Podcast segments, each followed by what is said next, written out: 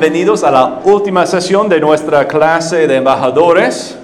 Felicidades, han sobrevivido hasta ahora. Um, entonces, um, para entender dónde estamos, uh, otra vez vamos a estudiar un aspecto de nuestra identidad como una iglesia. Entonces, el enfoque, el tema uh, esta mañana es que somos una iglesia misional. Entonces, en el contexto de todo, eso es lo que, lo que hemos estudiado en cuanto a nuestra identidad. Primero, somos iglesia bíblica, ya encontramos nuestra identidad en la palabra de Dios y de que el reino de Dios es el tema principal de las escrituras y nuestro involucramiento en el reino de Dios es por medio de un pacto que Él tiene con nosotros. Y toda la Biblia es el desarrollo del reino de Dios por medio de los pactos. ¿Ok? Entonces somos una iglesia bíblica. También somos una iglesia evangélica. Y cuando decimos eso, estamos, um, no estamos diciendo que nuestra identidad está en la definición de nuestra cultura de evangélica, sino nuestra identidad está en la definición bíblica del Evangelio. Y hemos explorado uh, las dinámicas del Evangelio y porque Cristo uh, tenía que morir en nuestro lugar para nuestra salvación uh, por medio de, de, un pacto, el pacto de gracia. Um, entonces somos una iglesia evangélica y somos una iglesia reformada también, que significa que tenemos raíces no solamente en la reforma protestante, sino también en la reforma de la iglesia des, después de... Oh, de afuera, okay. Uh, pero en la Uh, el desarrollo de la reforma después de la reforma protestante también, uh, específicamente hablando de las doctrinas de gracia o uh, a veces se llaman um, los cinco puntos del calvinismo, cosas así. Y también hemos visto que somos una iglesia confesional. Um, es decir, que la confesión que tenemos, la creencia que llevamos como iglesia, no está en la mente del pastor, no está en la mente de, los ancianos ni en la congregación, sino tenemos una confesión escrita. Y eso es, um, es nuestra regla en cuanto a lo que, lo que creemos, sabiendo que la confesión está abajo de la autoridad de las escrituras. Um, también somos una iglesia presbiteriana. Ah, en eso hemos explorado nuestra forma del gobierno y hemos visto que usamos algo que se llama el libro de orden, que nos ayuda a hacer el ministerio de la iglesia, nos ayuda a trabajar con otras iglesias también. entonces, como la confesión es lo que creemos, ah, el libro de orden es lo que hacemos como una iglesia. Um, entonces tenemos esos dos documentos como iglesia. Y las últimas dos sesiones hemos visto que somos una iglesia sacramental, donde estudiamos el sacramento del bautismo um, y la Santa Cena, otra vez en el contexto del reino de Dios de que el bautismo es un señal, es un sello de nuestra entrada en el reino de Dios, es un signo de, iniciación y de que la Santa Cena es una, señal y sello de nuestra comunión que tenemos con Dios y con, uh, con los otros que están en el pacto, en el reino de Dios. Y ahora, para concluir este curso, vamos a estudiar la idea de que somos una iglesia misional. ¿Qué es la misión de esta iglesia? Típicamente en el futuro, en esa parte del curso, um, vamos a tener um, un, plan de trabajo de la iglesia con nuestra visión, uh, con todas esas cosas uh, explicadas, pero porque somos una nueva iglesia, uh, este primer grupo de, miembros que vamos a recibir el 17 de abril, ellos van a tener una voz en el desarrollo de, nuestra, de nuestro plan como una iglesia en cuanto a los ministerios que tenemos como una iglesia. Entonces, en un sentido, lo que vamos a estudiar es una parte de lo que deberíamos estudiar, pero con eso vamos a construir uh, un fundamento en lo que podemos construir un plan de trabajo o los ministerios de esta congregación, etc. ¿Okay? Entonces tenemos que mantener una perspectiva misional en cuanto a quienes somos como iglesia el Redentor. ¿ok? Entonces la pregunta, la primera pregunta que tenemos es, ¿cómo deberíamos pensar en la misión de Dios? ¿O dónde podemos encontrar la misión de Dios en las escrituras? ¿Ya? Como cristianos tenemos una ventaja y la ventaja es que ya sabemos el fin de la historia. ¿ya? No tenemos que preguntarnos qué va a pasar con el reino de Dios, qué va a hacer Dios uh, por, por, su voluntad, por su uh, soberanía. Ya tenemos la respuesta. Entonces, por esa razón, para ver la misión, queremos iniciar al final. ¿okay? Es decir, que vamos a leer y investigar un poquito lo que encontremos en el libro de Apocalipsis, en el capítulo 21. Entonces yo voy a leer esos versículos y vamos a um, investigarlo un poquito más. Dice en Apocalipsis 21, entonces vi un cielo nuevo y una tierra nueva, porque el primer cielo y la primera tierra pasaron y el mar ya no existe. Y vi la ciudad santa, la nueva Jerusalén que descendía del cielo de Dios, preparada como, preparada como una novia ataviada para su esposo. Entonces oí una gran voz que decía desde el, el trono, el tabernáculo de Dios está entre los hombres y Él habitará entre ellos, y ellos serán su pueblo, y Dios mismo estará entre ellos. Él enjugará toda lágrima de sus ojos, y, yo no habrá, y ya no habrá muerte, ni habrá más duelo, ni clamor, ni dolor, porque las primeras cosas han pasado. En la primera clase, al investigar el gran panorama de las escrituras, encontramos cuatro ingredientes del reino de Dios. Es decir, que en el transcurso de la Biblia podemos identificar el desarrollo de cada uno de los cuatro ingredientes. ¿Cuáles son? ¿Alguien recuerda? Hay gráficos para recordarles. ¿Qué es el primer ingrediente del reino? ¿Ok? ¿Dani? Rey. El rey. Ya, muy bien. Ya, hay una corona que representa al rey. ¿Qué más? El pueblo. muy bien. La ley, las normas y el lugar. Muy bien. Ya Dani es miembro. Felicidades. Entonces encontramos esos ingredientes ah, en los primeros capítulos de Génesis y también después de la caída podemos seguir los cuatro ingredientes a través de todas las escrituras.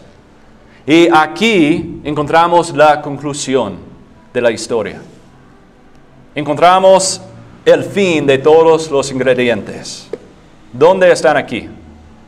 Primero encontramos un cielo nuevo una tierra nueva.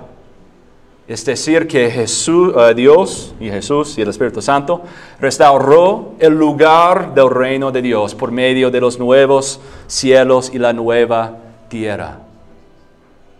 Es decir, que por toda la eternidad vamos a disfrutar de este mundo, de esta tierra, pero va a ser una tierra renovada, una nueva tierra. ¿Ok? Eso es el lugar del reino. ¿Ya? Eh, también eh, lo describe como, como una nueva ciudad. Pero es interesante porque la referencia a una ciudad santa se refiere a Jerusalén, que se refiere al pueblo de Dios, la novia de Jesús. Eso es lo que vimos también en el estudio de la Santa Cena. ¿no? Cuando venga Jesús vamos a disfrutar un gran banquete, es el banquete de la boda del Cordero. Porque la iglesia es la novia, es la esposa de Jesús. Y vamos a experimentar esa boda en el día final.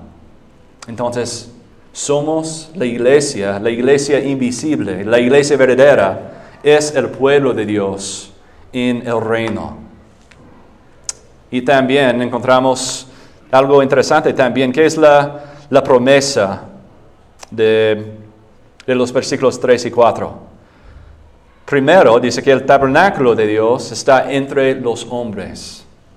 Es decir, que vamos a experimentar la, presencia absoluta, la presencia física de Jesús con nosotros. Es decir, que no vamos a tener necesidad de una Biblia No vamos a tener que leer la ley de Dios por medio de las escrituras, sino vamos a estar en la presencia de Jesucristo mismo, quien es nuestro Rey. Él va a hablar con nosotros directamente. Vamos a escuchar la palabra de su propia boca. Y también la ley estará escrita en los corazones. Y también el versículo 4 dice que Él enjugará toda lágrima de sus ojos y no habrá muerte y no habrá más duelo, ni clamor, ni dolor, porque las primeras cosas han pasado. Es decir, que Dios está hablando pactualmente. ¿Qué, qué quiero decir? Quiero decir que en las últimas clases vimos de que la maldición de Dios y la bendición de Dios son ah, implicaciones, ah, son los resultados de la obediencia y la desobediencia de Dios por medio de su pacto, por medio de su ley.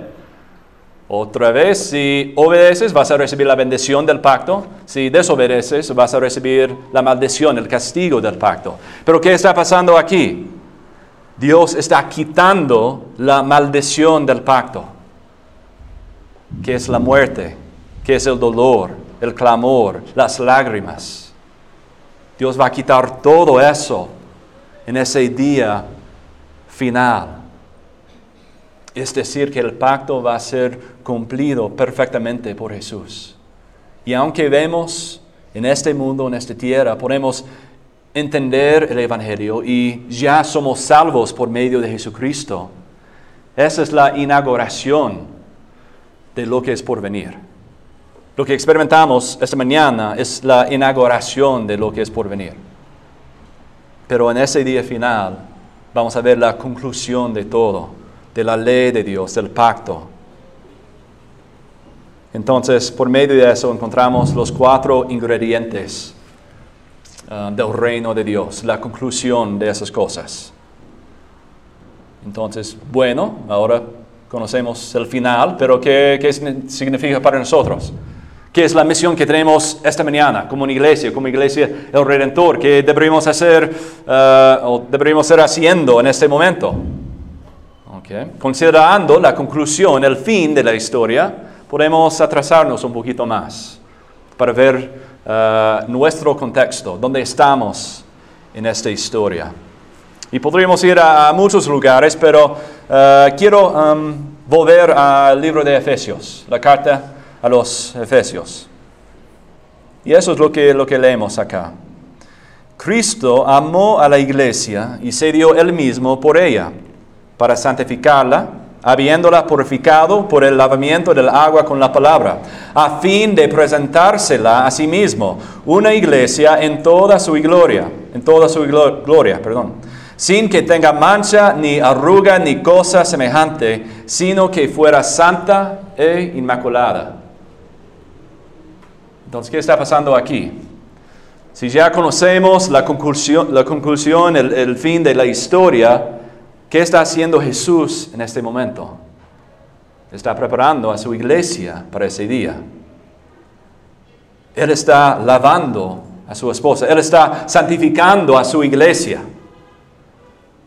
No dice que está santificando a, cada creyente, Él está hablando en, en, lo plural, en la iglesia, en la comunidad de fe es nosotros. Entonces, ¿qué es la misión de Jesús en este momento?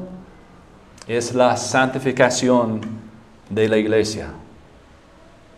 Entonces, si tuviéramos que resumir la misión que Dios tiene en este mundo, en este momento, es la santificación de su iglesia, para presentársela a sí mismo en ese día final. Okay. Ahora estamos un poquito más, más práctico, pero ¿qué significa para nosotros? Podemos atrasarnos un poquito más. Uh, demasiado. Podemos considerar la, la gran comisión que el Señor nos ha dado. ¿Qué leemos en el Mateo 28? Es un pasaje bien conocido, creo. Pero los once discípulos se fueron a Galilea, al monte que Jesús les había señalado. Cuando lo vieron, lo adoraron, pero algunos dudaron. Acercándose a Jesús les dijo, Toda autoridad me ha sido dada en el cielo y en la tierra. Vayan pues y hagan discípulos de todas las naciones, bautizándolos en el nombre del Padre y del Hijo y del Espíritu Santo, enseñándoles a guardar todo lo que les ha mandado. Y recuerden, yo estoy con ustedes todos los días hasta el, final, hasta el fin del mundo. ¿Ok? Conocemos la conclusión, el fin. Reconocemos que Jesús en este momento está santificando a su iglesia para presentarse a sí mismo, pero ¿cómo lo hace? Esa es la clave aquí. Es por bautizar a otros en el nombre del Padre, el Hijo y el Espíritu Santo. Es decir, que está en el evangelismo está en la extensión de la iglesia. Entonces no solamente Jesús está santificando a su iglesia, sino Él está extendiendo la iglesia también para la gloria de su nombre. Entonces hemos recibido el llamamiento de bautizar a los no creyentes, a los nuevos creyentes, perdón. También deberíamos disipularlos, enseñándolos a guardar todo lo que Jesús nos ha mandado. ¿Todo está bien? Um, y con eso también tenemos la promesa que Jesús está con nosotros. Él tiene toda la autoridad. Solo Él tiene autoridad para cambiar el corazón, para convertir las almas. Entonces la promesa es que Él está con nosotros en esta misión. Pero la realidad es que estamos con Él en la misión. ¿Ya? La gran comisión es la obra de Jesús. Solo Él puede cambiar el corazón. Entonces, por Él, las personas son bautizados con el Espíritu Santo. Son transformados por la palabra de Dios. Entonces, estamos con Él en esa misión. Y encontramos un ejemplo de eso. En el libro de Hechos, Dios nos da un ejemplo de cómo Él está santificando a su iglesia y la manera en la que Él está trabajando por medio de nosotros, por medio de, eh, los creyentes, para, llevar a cabo esa misión en el mundo. Eso es lo que leemos, nos, es Hechos 2, no es Mateo 28, perdón. Pero en Hechos 2 leemos esto. Entonces Pedro les dijo, arrepiéntanse y sean bautizados cada uno de ustedes en el nombre de Jesucristo para perdón de sus pecados y recibirán el don del Espíritu Santo. Porque la promesa es para ustedes y para sus hijos y para todos los que están lejos, para tantos como el Señor nuestro Dios llame. Y Pedro, con muchas otras palabras, testificaba solemnemente uh, y les exhortaba diciendo, sean salvos de esta perversa generación. Entonces los que habían recibido su palabra fueron bautizados y se añadieron aquel día como trescientos almas. Y se dedicaban continuamente a las enseñanzas de los apóstoles, a la comunión, al apartamiento del pan y a la oración. Entonces, en ese último verso, encontramos lo que estaba haciendo la iglesia en esos tiempos. Allí encontramos la misión de la iglesia. Y una pregunta, ¿qué tiene en común esos cuatro aspectos? ¿Qué tienen en común las actividades de la iglesia? Es una pregunta real. ¿Qué, piensan? ¿Cuál tiene en común los cuatro?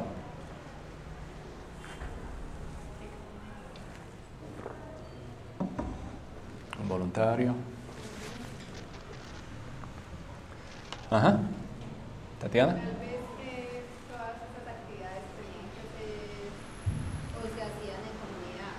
En comunidad. Excelente. ¿Ok? Entonces, el contexto de esas actividades está en la comunidad, en la iglesia, la comunidad de fe. ¿Ok? ¿Y qué es el fundamento de estas actividades? Sí, es el reino. Específicamente, tiene en común la palabra de Dios, la palabra de nuestro rey. Es decir, que el rey nos está hablando. Y todo ha enfocado en, uh, en la expresión de la palabra de Dios en el contexto de la comunidad. Está ahí, ¿no?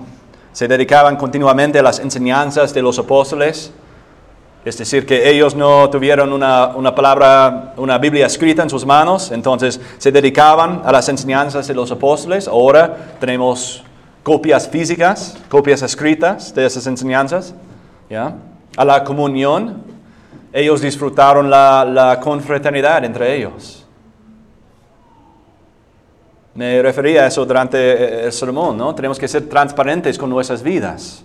Tenemos que ser vulnerables en, la, la, comunidad. Porque estamos en esta misión juntos, estamos en la iglesia juntos. Y dice el partimiento del pan, que se refiere a los sacramentos.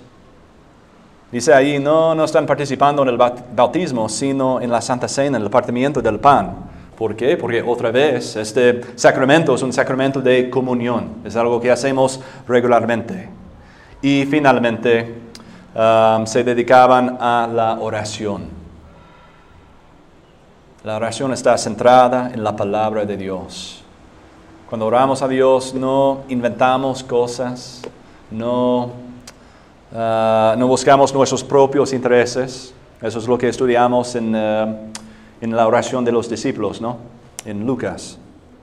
Pero nos dedicamos en la palabra de Dios por medio de la oración. Escuchamos de Él por medio de la, palabra y hablamos con Él por medio de la oración. Okay. Entonces, eso es lo que vemos en, el, uh, en la iglesia antigua, en la iglesia del Nuevo Testamento. Ellos, esas son las actividades. Um, entonces, la pregunta es, ¿cómo podemos iniciar esas actividades o qué es lo que el Señor nos ha dado para continuar en esta, en esta tradición, en, este, en esta misión de la iglesia. Y en eso reconocemos que el Señor nos da dones. ¿Okay? Y espero que tengan sus, uh, sus Biblias o hay, hay Biblias en las sillas, pero quiero leer dos pasajes. Primero está en uh, Primera de Corintios.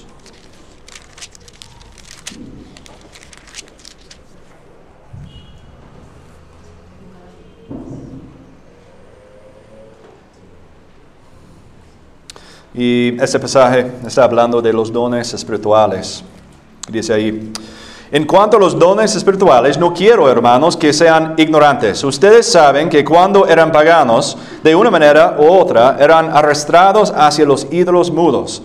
Por tanto, les hago saber que nadie hablando por el Espíritu de Dios dice Jesús es anátema y nadie puede decir Jesús es el Señor excepto por el Espíritu Santo.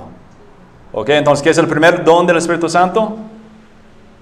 Es una profesión de fe.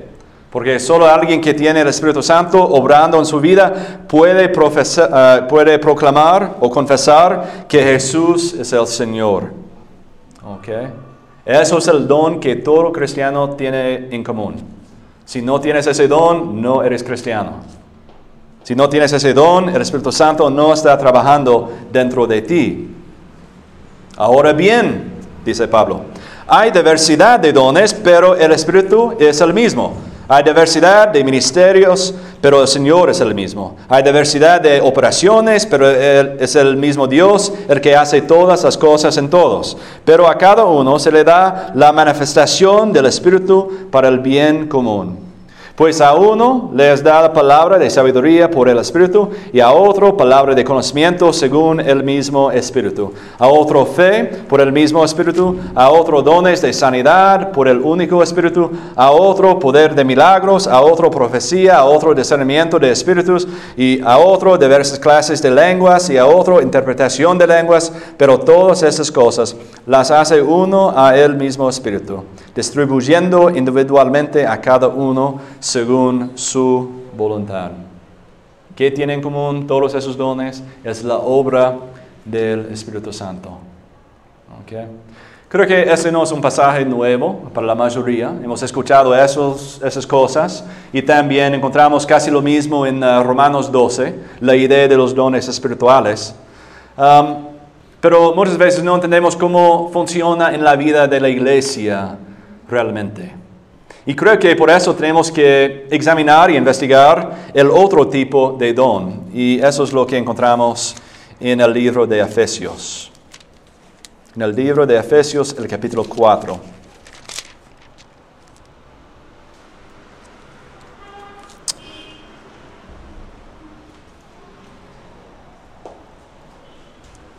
Y allí leemos esto. Um, yo pues prisionero, hablo, uh, Pablo está hablando otra, vez, yo pues prisionero del Señor les ruego que ustedes vivan de una manera digna de la vocación con que han sido llamados, es decir, como cristianos, la, fe cristiana, que vivan con toda humildad y mansedumbre, con paciencia, soportándose unos a otros en amor, esforzándose uh, por Uh, preservar la unidad del Espíritu en el vínculo de la paz. Hay un solo cuerpo y un solo Espíritu, así como también ustedes fueron llamados a una misma esperanza de su vocación, un solo Señor, una sola fe, un solo bautismo, un solo Dios y Padre de todos, que está sobre todos, por todos y en todos. Hay muchos todos ahí. Y sigue. Um, el versículo 11.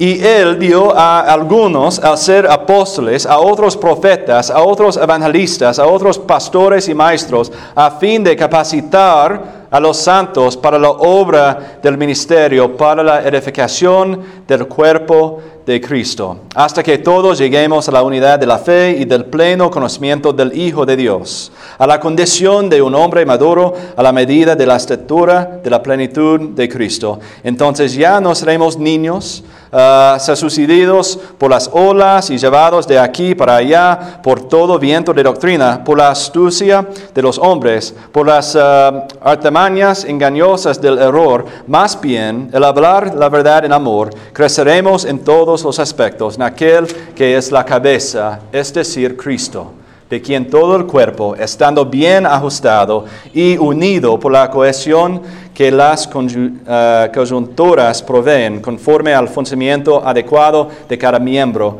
produce el crecimiento del cuerpo para su propia edificación en amor. Uh, muchas palabras, mucha comida ¿no? en esos, esos versículos. Pero la idea es que cada persona tiene su parte en la vida de la iglesia. Pero típicamente, ¿qué es la trampa? Volvamos al capítulo, uh, perdón, al uh, versículo 11. Y él dio a algunos a ser apóstoles, a otros profetas, a otros evangelistas, a otros pastores y maestros, a fin de capacitar a los santos para la obra del ministerio, para la edificación del cuerpo de Cristo. ¿Qué es la trampa que encontramos muchas veces? La iglesia piensa, ah, ok, el pastor debería hacer todo el ministerio, es su vocación. Eres de tiempo completo, aunque la mayoría de casos el pastor no es de tiempo completo. Pero pensamos que el pastor debería hacer todo. O, ya, ahora tenemos ancianos, ellos deberían hacer todo el ministerio de la iglesia. Estoy aquí para escuchar, para ser alimentado y ya, esa es mi responsabilidad. No, el libro de Efesios destruye completamente esa perspectiva. El rol del liderazgo de los pastores, de los maestros, es para capacitar a los demás. ¿Para qué? Para hacer, para cumplir el ministerio. Entonces encontramos una división de labores ahí, pero son unidos en esa misión de, de la iglesia local. Y eso va a ser la expectativa en esta congregación, que es mi responsabilidad, va a ser la responsabilidad del próximo pastor, va a ser la responsabilidad de, del consistorio para capacitarles, pero todos hacemos el ministerio. Cuando hay necesidades en la congregación, es la responsabilidad de todos. En el evangelismo, en alcanzar la, la, la gente perdida, es la responsabilidad de todos. Entonces, cuando hablamos de, los votos de membresía, se refiere a, esa dinámica. En los votos estás diciendo que yo tengo compromiso con la iglesia y que requiere sacrificio. Es un sacrificio de tiempo, es un sacrificio de recursos, sacrificio de energía emocional. Los casos en la iglesia son muy difíciles, pesan bastante. Y no es el trabajo solamente del pastor, pero es de todos. Entonces, desde el inicio tenemos que ser unidos en esa, esa visión de la misión que tenemos. Porque si no estamos de acuerdo en eso, no podemos, no vamos a poder seguir adelante en los ministerios acá. Yo ni otro pastor ni los ancianos pueden soportar todo. No pueden hacer todo de la iglesia. Cada miembro tiene que asumir su responsabilidad. Y es por esa razón que en la encuesta, en el formulario de membresía, hay una porción que habla en cuanto a los dones que, que piensas que tienes. Y la idea es que juntos, eh, en las entrevistas, tú y yo podemos examinar esos dones, esos talentos juntos. Y es interesante con los dones porque hay, hay varios tipos, ¿no? A veces hay dones que no tienes, a veces hay dones que tienes y disfrutas usar esos dones, y a veces hay dones que tienes que el Señor te ha dado que realmente no quieres usar. ¿Ya? Es cierto. Para mí son cosas administrativas. Yo puedo hacer cosas administrativas, bien creo, ah, pero a mí me gusta estar frente de, una pantalla o de la computadora haciendo cosas, pero es una parte del ministerio de, de la iglesia, del cuidado de las almas, ¿no? Y va a ser cierto para ustedes también. Entonces juntos deberíamos investigar y examinar esos talentos y dones. Y para ser muy claro, no vamos a llegar a las profundidades de esa conversación durante la entrevista. Eso solamente es el inicio de la exploración de esas cosas. Pero como iglesia tenemos que iniciar ahí. ¿Cómo me ha bendecido el Señor? ¿Cómo puedo servir a la iglesia, a mis hermanos que están aquí? Son, iglesia, son preguntas muy importantes para la vida de esta congregación. Y por eso requiere compromiso con la iglesia. ¿Ok? Um, yo voy a pausar por un momento y para ver si hay preguntas en cuanto a lo que hemos visto. Um, porque por medio de esta exploración de las escritoras um, hemos hablado teóricamente y en un momento vamos a cambiar a ser más, un poquito más tangible en cuanto al ministerio de esta iglesia. Pero hay preguntas en cuanto al fundamento bíblico que hemos visto.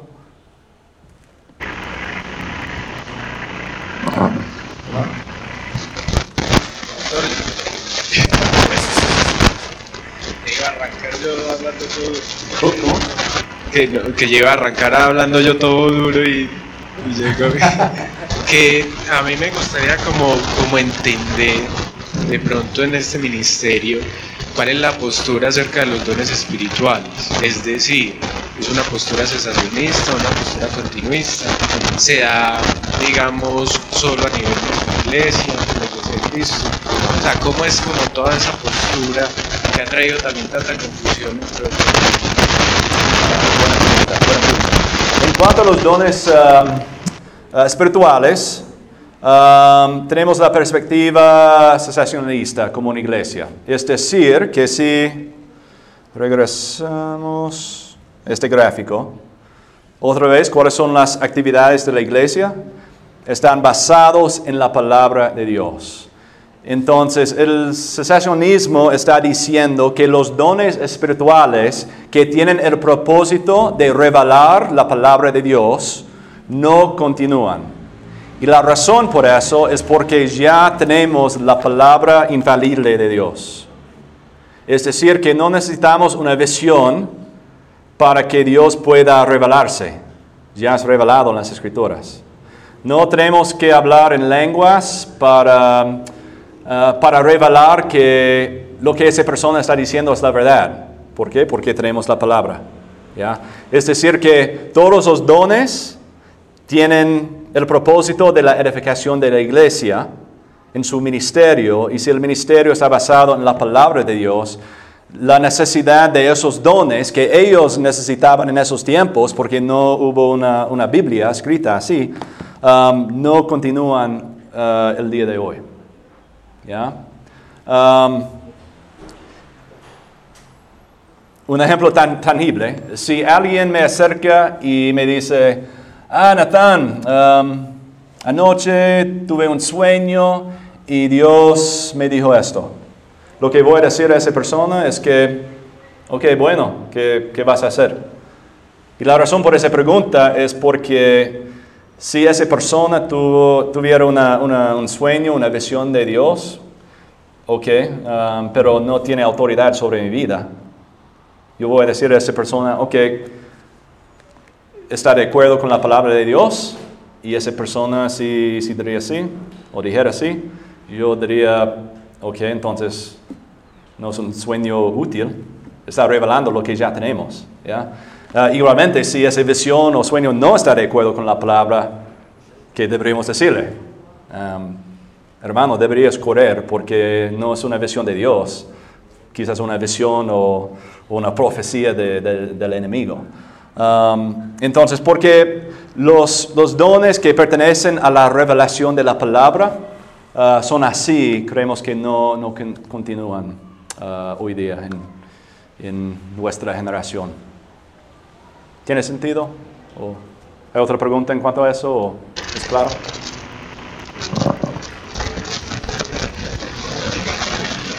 A ver,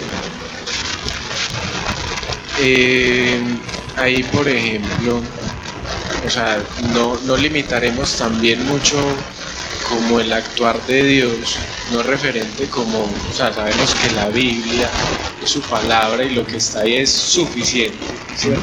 Claro.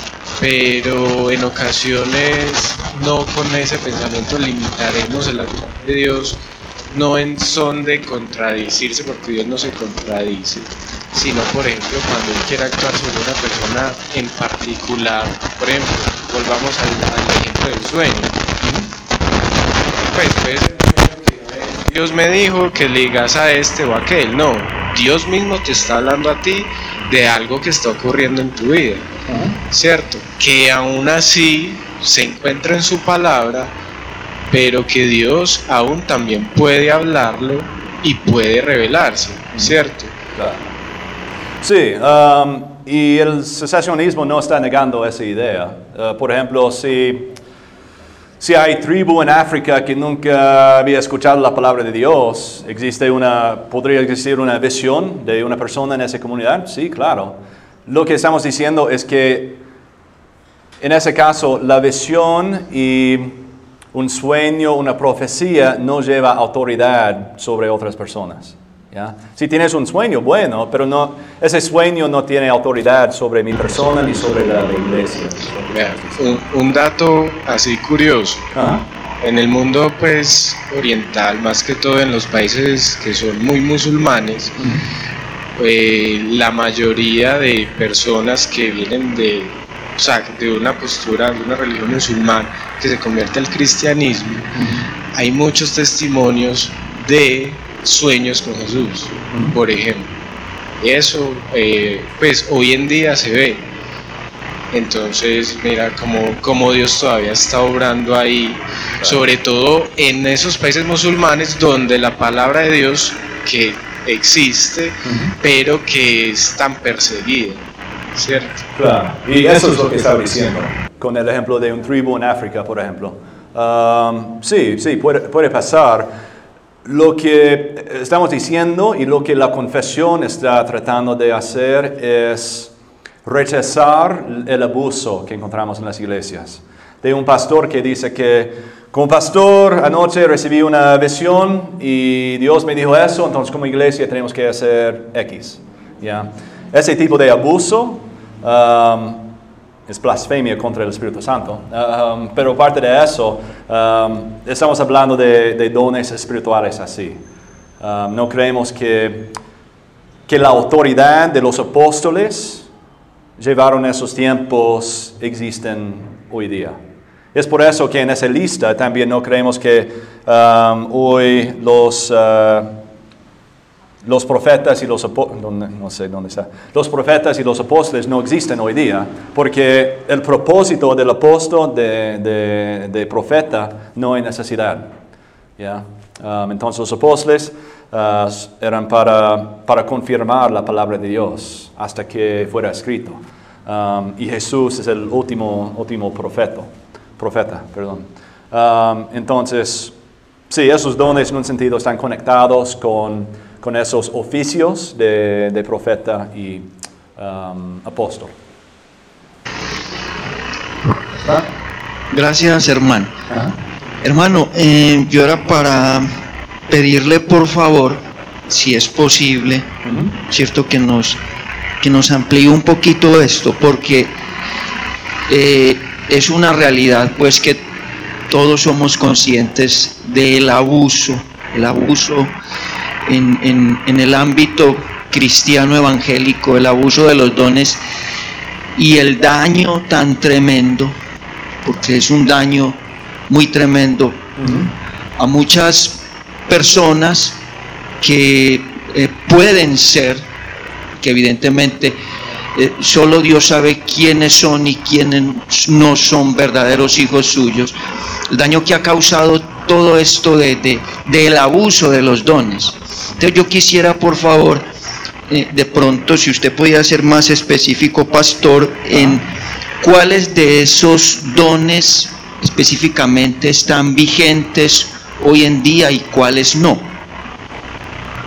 Ok, sí, generalmente son dones que pertenecen a la revelación de Dios um, y su voluntad y, cosas así. Específicamente, um, um, la, la, profecía en el sentido de que alguien adivina el futuro. ¿ya?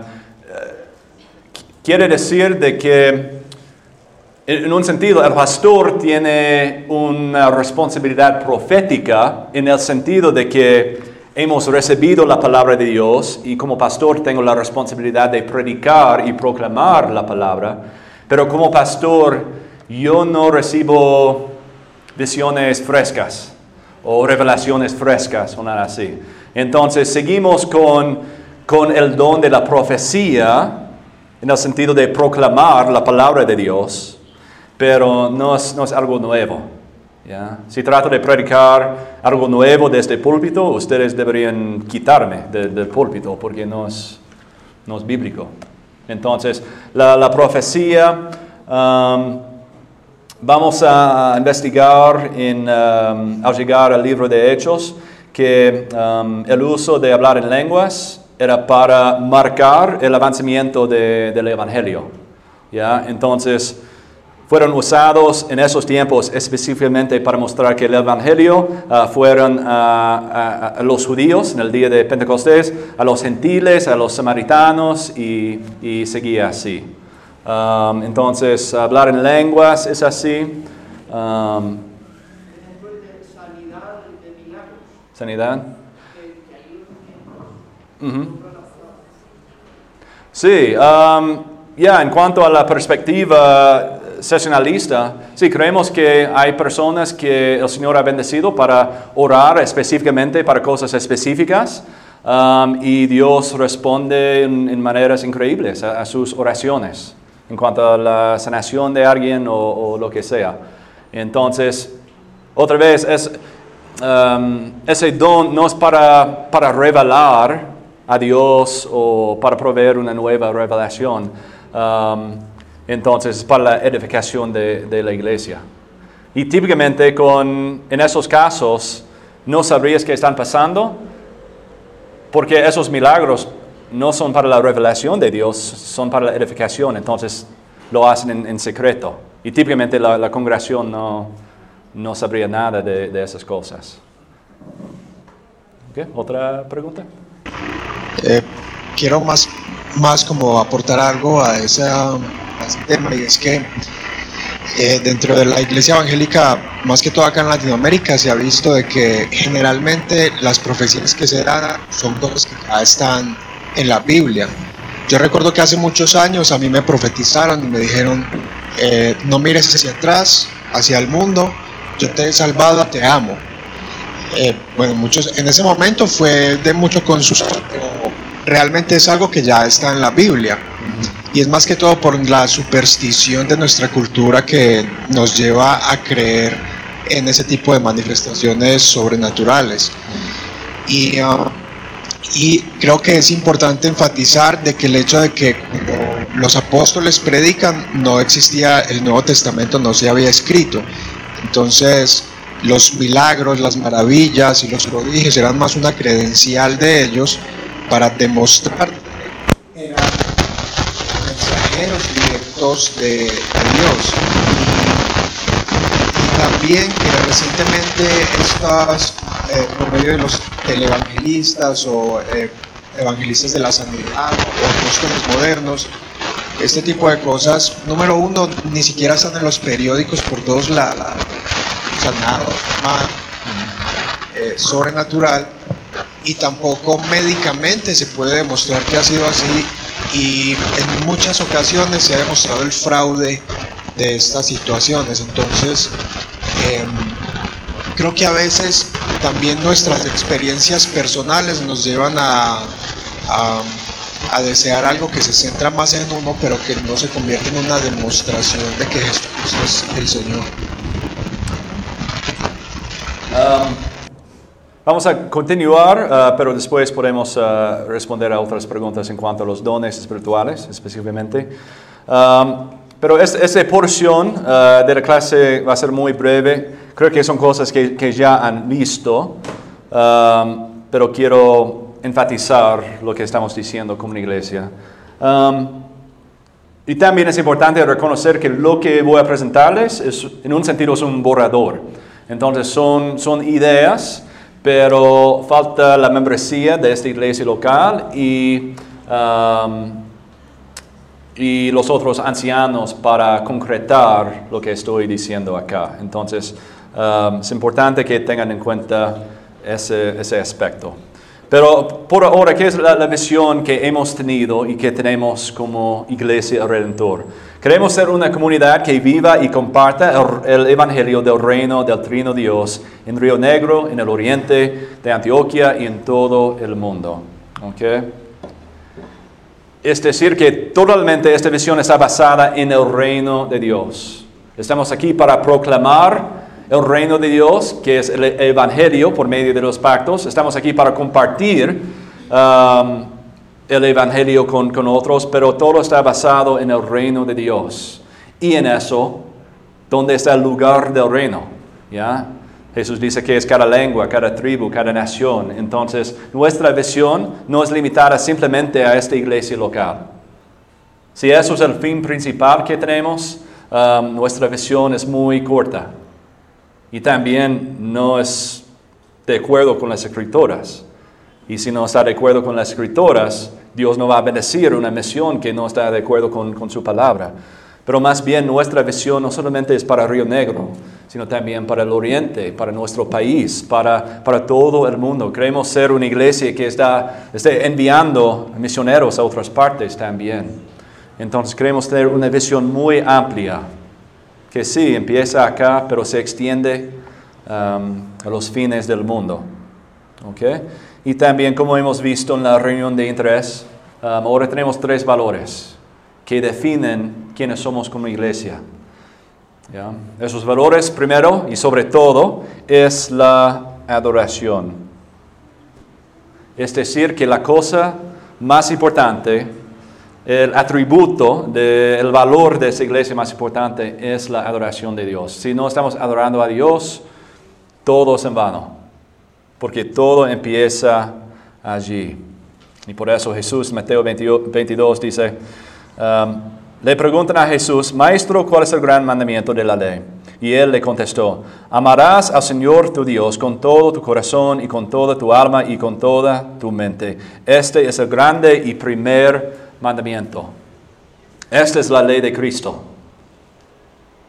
Que amemos a Dios, que honremos a Dios.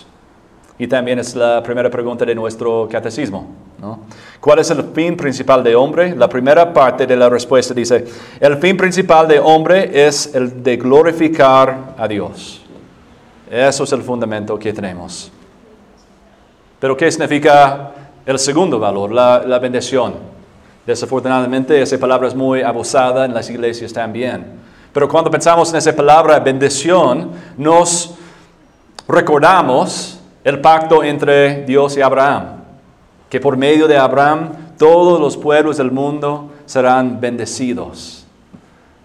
Y al llegar al libro de Gálatas encontramos que esa bendición, esa promesa es Jesucristo, que todos son bendecidos por Jesucristo. Entonces, ¿cuál es nuestra, nuestro valor como iglesia? Es ser una bendición a los demás. Por medio del discipulado de los hermanos que están aquí, por medio del evangelismo, queremos ser una bendición en palabra y en hecho. Y por eso Jesús dijo, y el segundo mandamiento es semejante a este, amarás a tu prójimo como a ti mismo. Y de esos dos mandamientos dependen todo la ley y los profetas. ¿Ya? Y corresponde a la segunda parte de la primera pregunta del catecismo. Eh, que es el fin principal del hombre? Eh, es glorificar a Dios y gozar de Él para siempre. ¿Cómo nos gozamos de, Cristo? Está en comunidad, es cumplir la misión que Él nos ha dado, es estar involucrado en la vida de la iglesia. Entonces adoramos a Dios, bendecimos a los demás y lo hacemos todo eso en comunidad. No somos cristianos, individuos, no somos islas, como hemos dicho varias veces, pero lo hacemos en comunidad. Okay. Um, uh, creo que voy a terminar acá. Y las, las otras cosas que, que, tuve eh, es en cuanto a los vehículos. Es decir, cómo podemos llegar a, a cumplir nuestra misión como iglesia. ¿Cuáles son las, la, las cosas, las herramientas que tenemos como iglesia? Es decir, que ya tenemos los servicios dominicales, los cultos dominicales y la escuela dominical. Um, pero como una iglesia, después de recibir los miembros, el proceso que vamos a entrar es discernir lo que deberíamos hacer haciendo como, como deberíamos ser haciendo como una iglesia en cuanto a esta congregación y nuestra comunidad. ¿Ya? Y hay un montón de opciones y una trampa muy común es que una iglesia quiere involucrarse en un montón de actividades, de programas, pero pierden el enfoque de la misión, de lo que realmente están tratando de hacer. Um, entonces, aunque estamos pensando en esas maneras, por ejemplo, en reuniones de oración entre semana, en células o comunidades, um, esas son buenas ideas, pero no queremos empezar con esas cosas hasta que entendamos realmente lo que, lo que estamos tratando de hacer. Okay. Um, entonces, otra vez, me gustaría tener una lista muy clara de las cosas que deberíamos hacer como iglesia, pero no soy profeta. Um, entonces, Dios no me ha revelado lo que deberíamos hacer, sino como, uh, pero como una iglesia, como una congregación, vamos a explorar y responder esa pregunta juntos, porque esa es nuestra responsabilidad. Y desde ahí vamos a examinar, ok, el liderazgo tiene uh, la responsabilidad de capacitar a la congregación, pero la congregación tiene la responsabilidad de cumplir el ministerio. Entonces, eso va a ser una, una conversación de, de, familia que vamos a tener. Um, y esas son ideas y hay un montón de otras también. Pero, sobre todo, el, el punto de esta sesión es primero para que entendamos la misión que hemos recibido. Y el segundo propósito es que, que estemos emocionados por lo que el Señor puede hacer por medio de esa congregación. Hay muchas oportunidades y vamos a tener la oportunidad de decir sí a varias cosas, pero vamos a tener que decir no a otras buenas oportunidades también. Pero como iglesia discernimos esas cosas juntos, dependiendo de la obra del Espíritu Santo en nosotros, por medio de nosotros, porque todos tenemos dones para contribuir a la vida de la iglesia.